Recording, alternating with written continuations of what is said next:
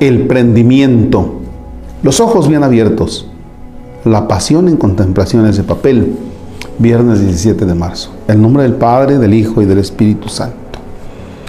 Hay muchos ámbitos de la vida en los que se puede dar la desconexión entre el Evangelio y lo concreto y práctico. He ahí el problema. Si el Evangelio no fluye en la manera en que miramos a la sociedad, analizamos sus problemas y buscamos soluciones, si la fraternidad no es algo real en la manera en que tratamos a los otros y pensamos en sus vidas, si el buen samaritano es tan solo un cuento para catequesis infantil y no un grito para que nos cuidemos unos a otros, entonces, ¿qué evangelio es ese? Todo cambia cuando el evangelio deja de ser una teoría para convertirse en una verdad encarnada en la propia historia.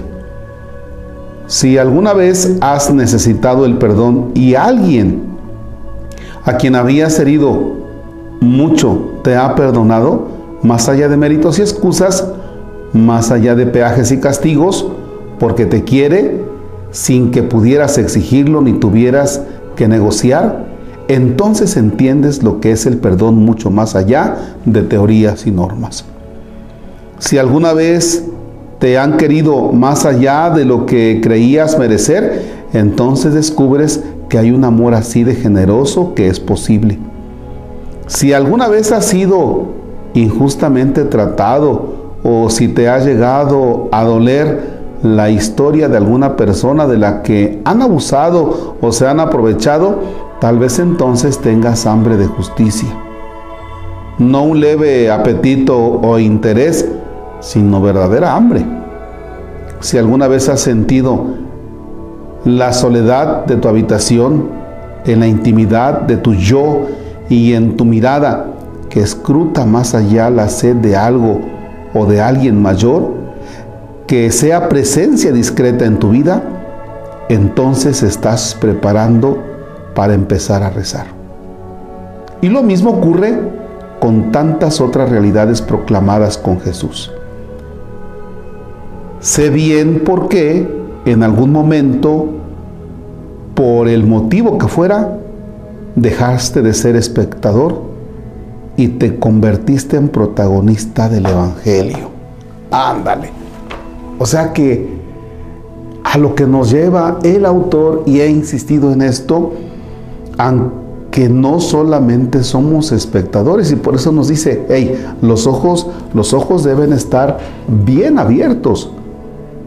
Bien abiertos para que, para que lo narrado en el Evangelio lo que se nos va diciendo, lo que se nos va proclamando, no quede en simples historias o en historias, si me lo permiten así.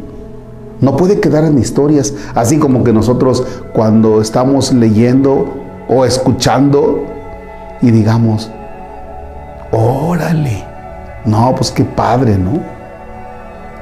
No, sino que realmente seamos protagonistas y que los llevemos a la vida. El problema que en nuestro México hemos dejado nosotros el Evangelio para de la puerta del templo hacia adentro y en la calle, en la vida diaria, somos otros totalmente diferentes. Entonces, no estamos hablando de un evangelio encarnado, vivido, aterrizado, sino que estamos hablando de un evangelio que lo miramos de lejitos. Ojalá usted se esté enganchando para que el evangelio vaya a la profundidad de la vida, de su vida. El Señor esté con ustedes. La bendición de Dios Todopoderoso, Padre, Hijo y Espíritu Santo, desciende y permanezca para siempre. Amén. Bonito día.